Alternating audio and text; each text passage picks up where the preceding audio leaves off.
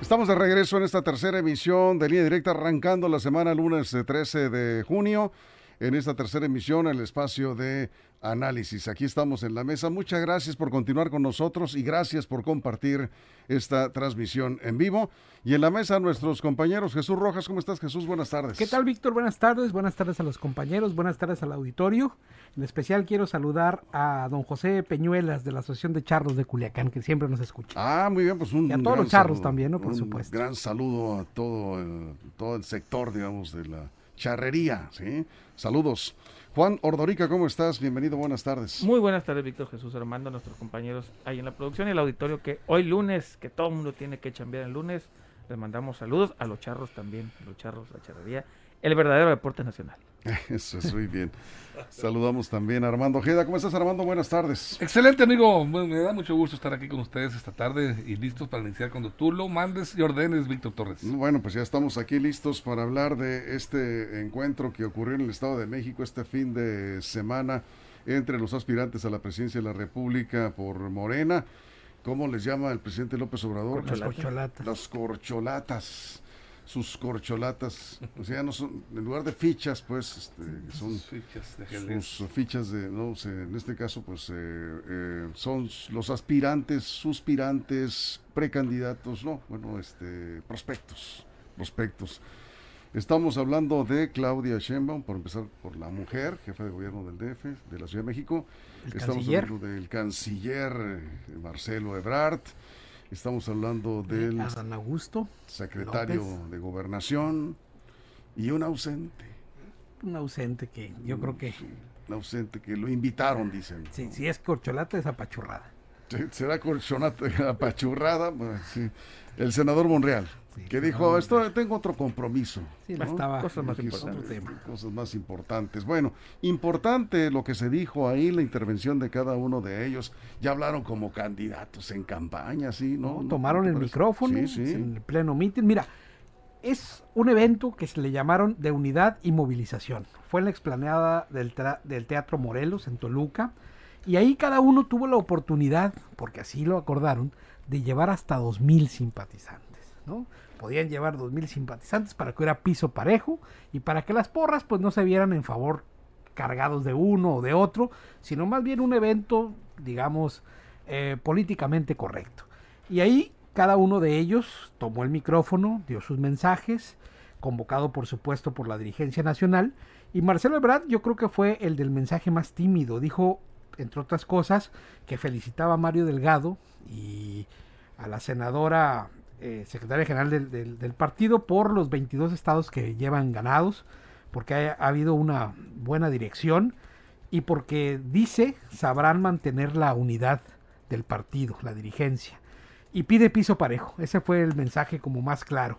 Sheinbaum eh, dijo que están unidos por la transformación, que van de la mano con AMLO y que lo más importante para el movimiento de regeneración nacional en el futuro será la unidad. El mejor discurso, creo, de los tres, porque yo estuve viendo los tres ahí en esa pequeña palestra que tuvieron, Adán Augusto López dijo que Andrés Manuel López Obrador abrió el camino o la gran avenida por la cual transitan todos los que han ganado por la cuarta transformación y que ese es el mismo camino que habría de seguir.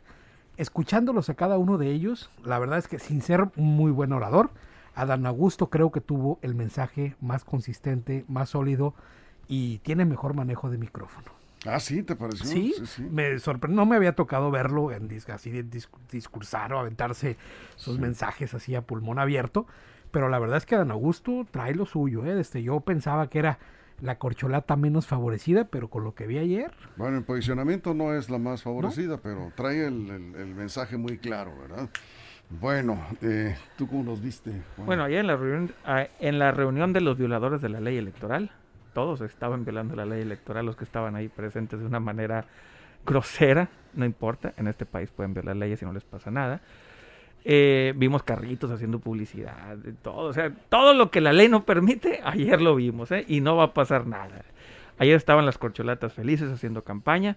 Yo creo que ayer vimos a dos candidatos del presidente y a uno que está ahí para, para poner en la terna, nada más como los nominados al Oscar, que siempre tienen que poner alguno de relleno. Yo creo que ayer estaba uno. ¿Quién y es? Marcelo Ebrard. Yo Ah, creo, ¿tú sí, yo creo que el presidente tiene dos candidatos. Hoy no se le da eso del meeting, ¿verdad, No, Marcelo? no, no, no, no. No, no conecta, ¿verdad? No, no, es su- su- Sí. sus ventajas y atributos son otros, Sí. no el discurso político del templete, ahí no, no conecta. Pero el presidente tiene dos candidatos. Claudia Sheinbaum, que es obviamente su favorita, todos los días no se cansa de, de alabarla y halagarla, cuando puede la mete en las mañaneras y cuando no la manda de gira.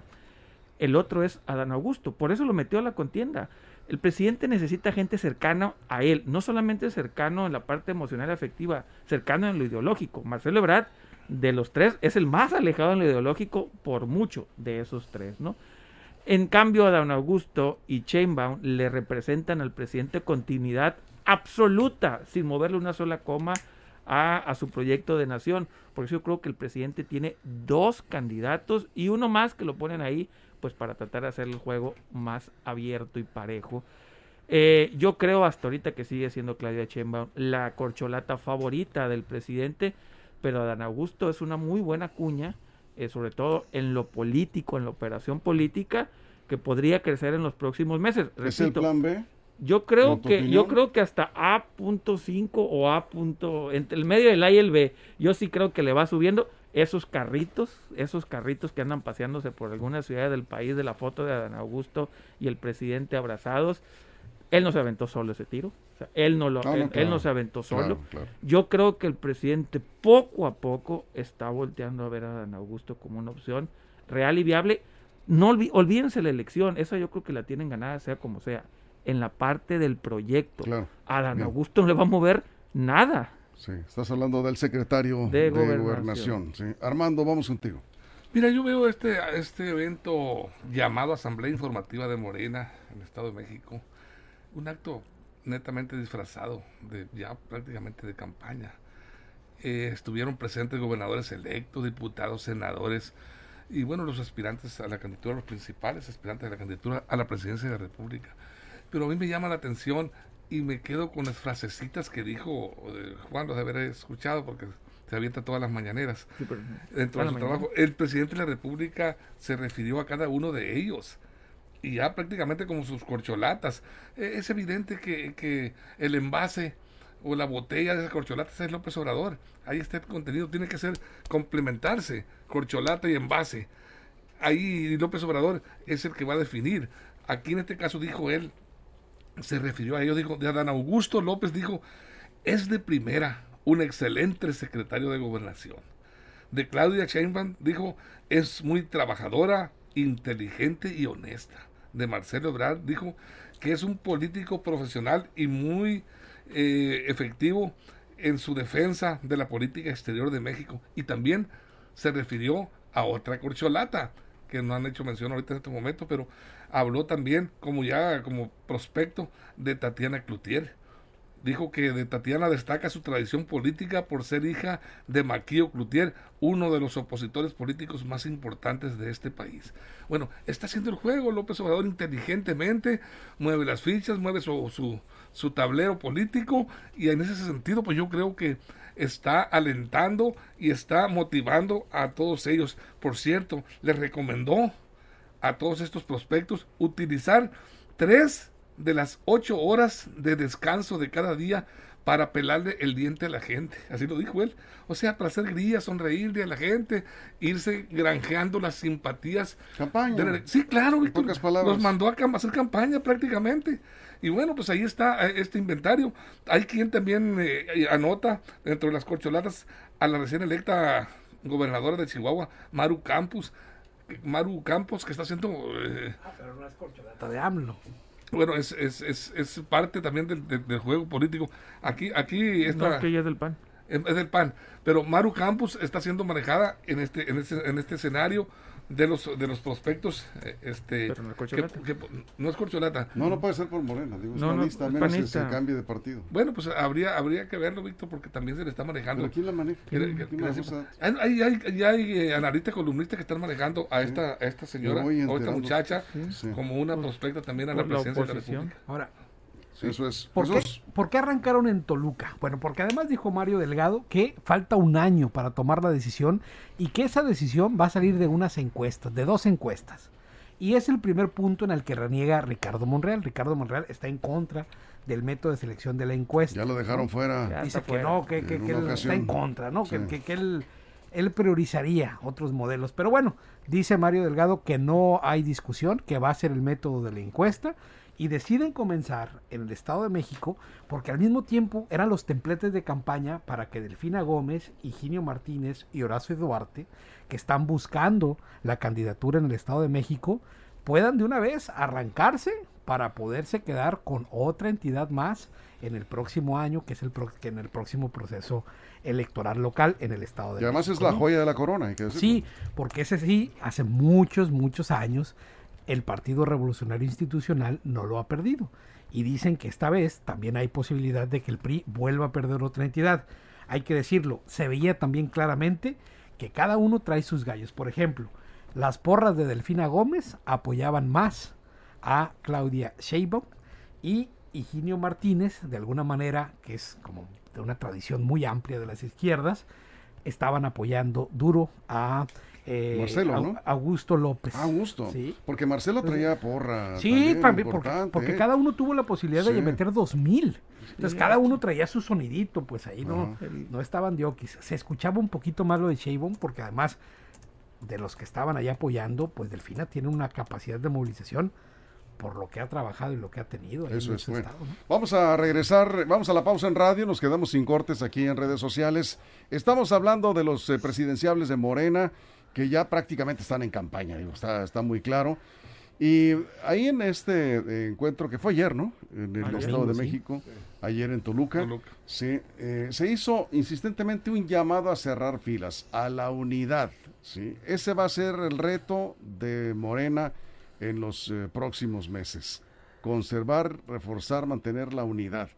Lo podrán lograr cuando se venga la competencia en serio por la candidatura presidencial con esto y más regresamos, estamos en la mesa y nos quedamos sin cortes aquí con sus comentarios en la transmisión en vivo en Facebook. Somos Línea Directa Portal en Facebook y estamos en YouTube también Línea Directa TV.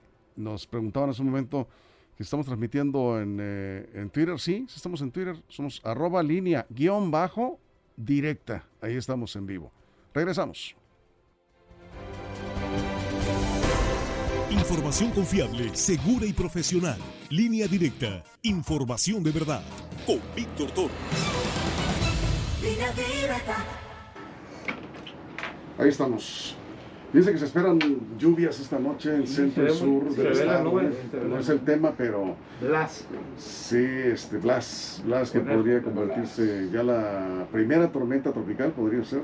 Segunda depresión tropical de la temporada y nosotros eh, pues habrá que prepararnos, ¿no? Por cierto, en la semana este, sería bueno tocar ese tema, ¿no? Sí, ya, estamos preparados para los huracanes. Spoiler alert, no. Lo, lo, planteamos en... Spoiler alert, no. Hace un año se eh, dijo que se necesitaba para Sinaloa, pasó un año y nadie puso atención a eso. Spoiler alert, no.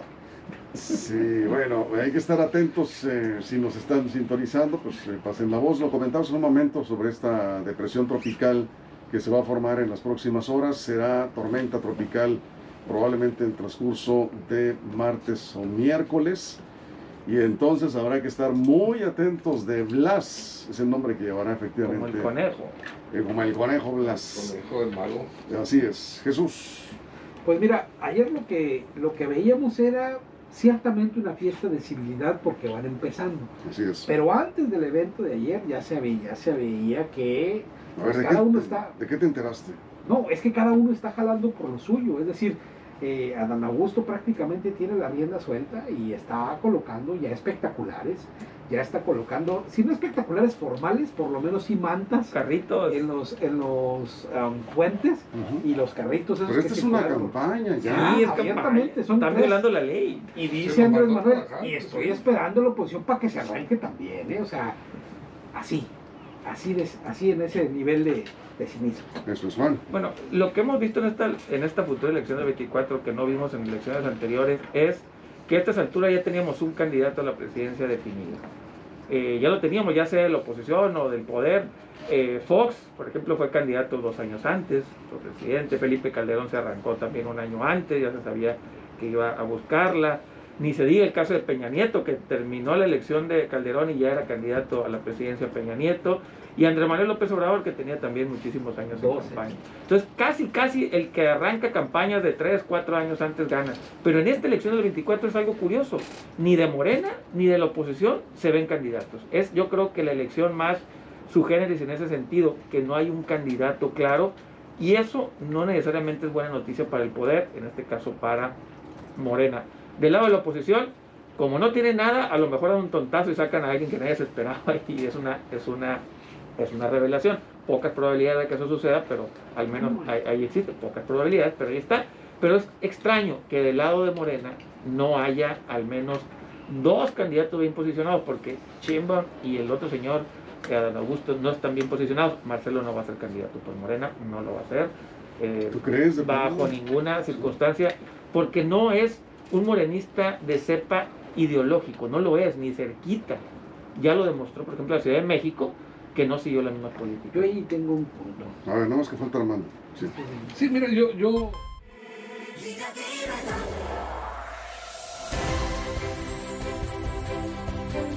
Aquí estamos de regreso en la mesa de análisis. En un eh, momento vamos a tener un breve enlace con el eh, coordinador de protección civil del ayuntamiento de Culiacán por eh, la probabilidad de lluvias que tenemos para centro y sur del estado. Pero estábamos contigo, Armando. Mira, esta- ahorita que hablábamos, estamos en corte, compañeros, hablando pues de las cómo están barajándose, cómo están moviendo las cartas de Morena hacia la presidencia de la República. Dice que ya en otros procesos ya a estas alturas se- conocían los candidatos, ya se conocían los nombres, estaban perfilados prácticamente. Pero aquí yo creo que no deben depender de vista el- el, eh, las, las condiciones que prevalecen a nivel eh, eh, nacional.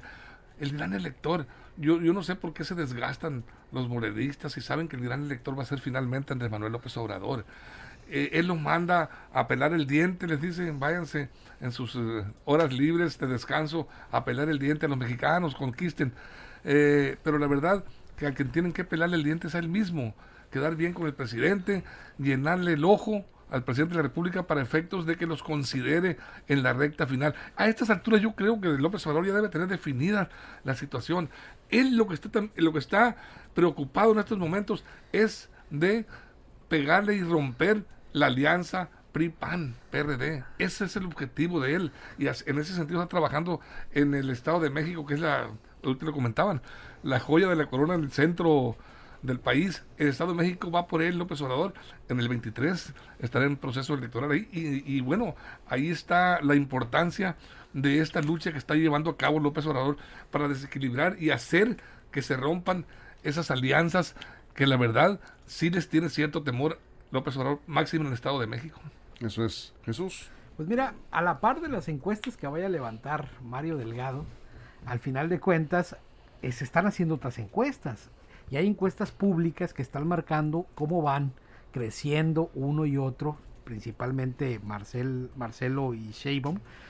Pero al final de cuentas, es decir, tampoco puede ser tan descabellada la encuesta que saque Morena, porque imagínate que sea completamente eh, contraria a la que llevan las encuestas de pues de medición nacional, eso sería extraño.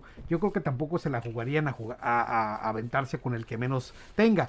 Y por otro también decir que Andrés Manuel está rompiendo con la inercia, y él mismo lo ha dicho, de que el- de los tapados. Dice, a ver, aquí no va a haber tapados, aquí hay destapados, y son las corcholatas. Y dice además que se acabó la tradición de que aquel que se movía no salía en la foto. Es decir, es el modelo contrario al tapado, y aquí dice, muévanse todos, y el que más puntos tenga se va a hacer el abanderado. Sí, abanderada. eh, eh, pues eh, hay un riesgo, ¿no? Siempre en estos casos eh, es un riesgo, tú lo acabas de decir, que resulte un contraste, Juan, entre lo que las encuestas digamos, eh, comerciales eh, digan y lo que la encuesta de Morena o del presidente indique. El presidente va a poner quien quiere usando encuestas. La encuesta nada más necesita de estar en la jugada, o sea, que no traiga 3, 4, 5 puntos.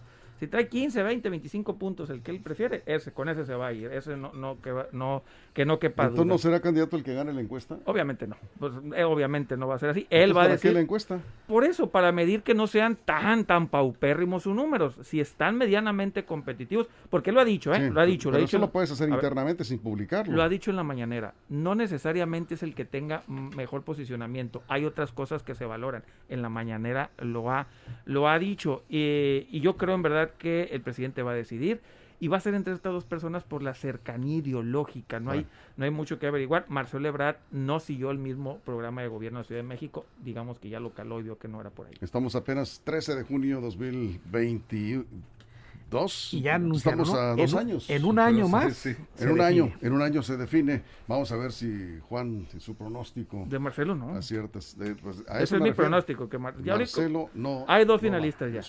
Bien. Si me permiten un paréntesis, estamos haciendo un enlace con Marco Antonio Martínez de Alba, el coordinador de protección civil de Culiacán. ¿Se nos cayó la llamada? A ver, parece que ya tenemos de nuevo la llamada. Estamos buscando. Se, se cayó la llamada.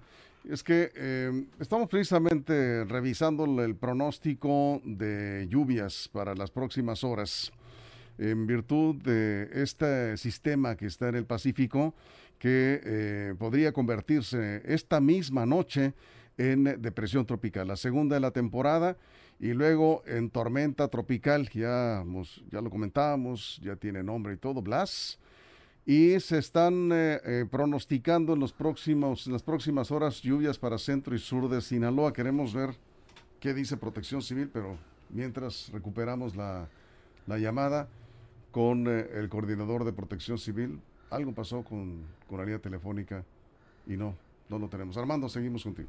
Sí, mira, Víctor, ahorita yo comentaba sobre el, tema de Maru Campos, eh, Campos, de, gobernador electo de Chihuahua. Panista. Panista, panista. Y, comentaba en ese sentido porque López Obrador está tejiendo fino eh, hacia, hacia partidos de oposición.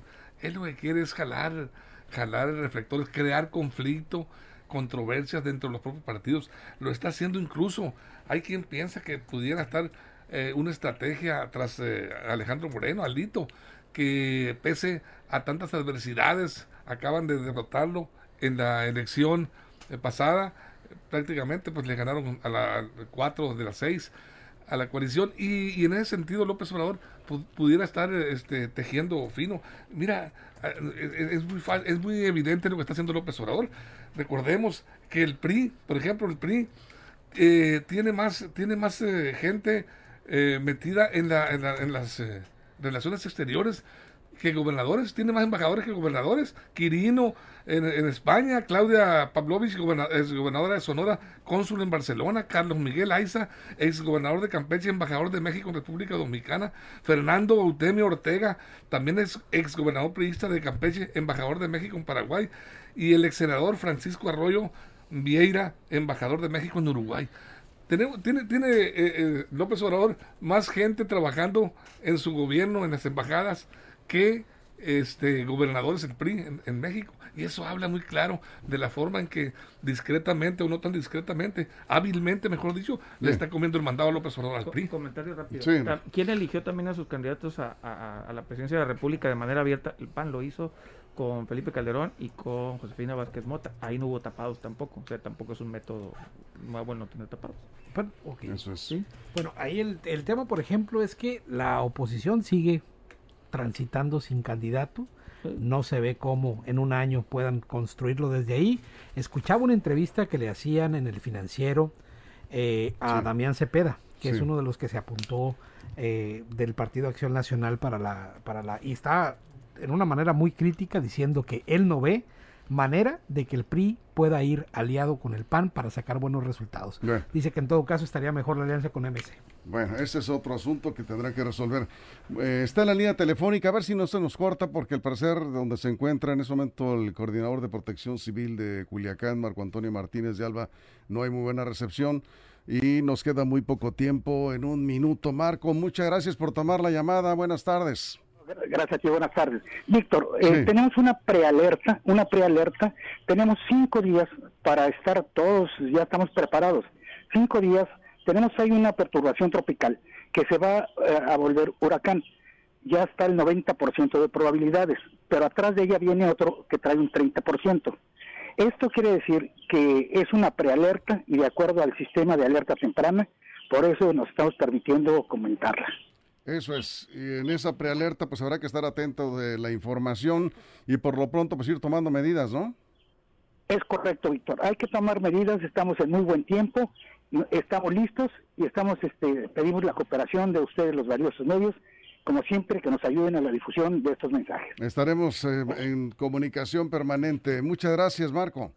Gracias a ti, Víctor. Buenas tardes. Marco Antonio Martínez de Alba, coordinador de protección civil. Así muy sencillo, alertas en los próximos días, próximos cinco. ¿Esta semana? Sí, lo bueno que no hay agua en las presas, así que... Sí, todo lo que venga lluvias, bienvenidas. Lo importante es que agilizar también lo que se puedan. Los productores de maíz están en, cosecha, Víctor, en plena zafra de cosecha. pues para todos es la alerta, para, todos prepararse. Tomar las, casa, en fin, todo esto. Nos vamos, Jesús, muchas gracias. Buenas tardes. Gracias, Juan. Cuídese, no tiren basura en la calle ahorita. Es muy importante. Nunca, pero Gracias, Armando. Nos vamos. nunca, nunca. Y gracias, a ustedes por su compañía. esperamos mañana en punto de las 6 de la mañana, la primera emisión de Línea Directa con la mesa y todo lo demás. Recuerden, sí, en la, a las 6 de la mañana en la cobertura estatal. Gracias a nombre de todo el equipo. Y lo que suceda en los próximos minutos y horas en línea directa portal.com. Pásenla bien. Restaurante Mochomos en Culiacán presentó la mesa de análisis nueva edición, línea directa con Víctor Torres.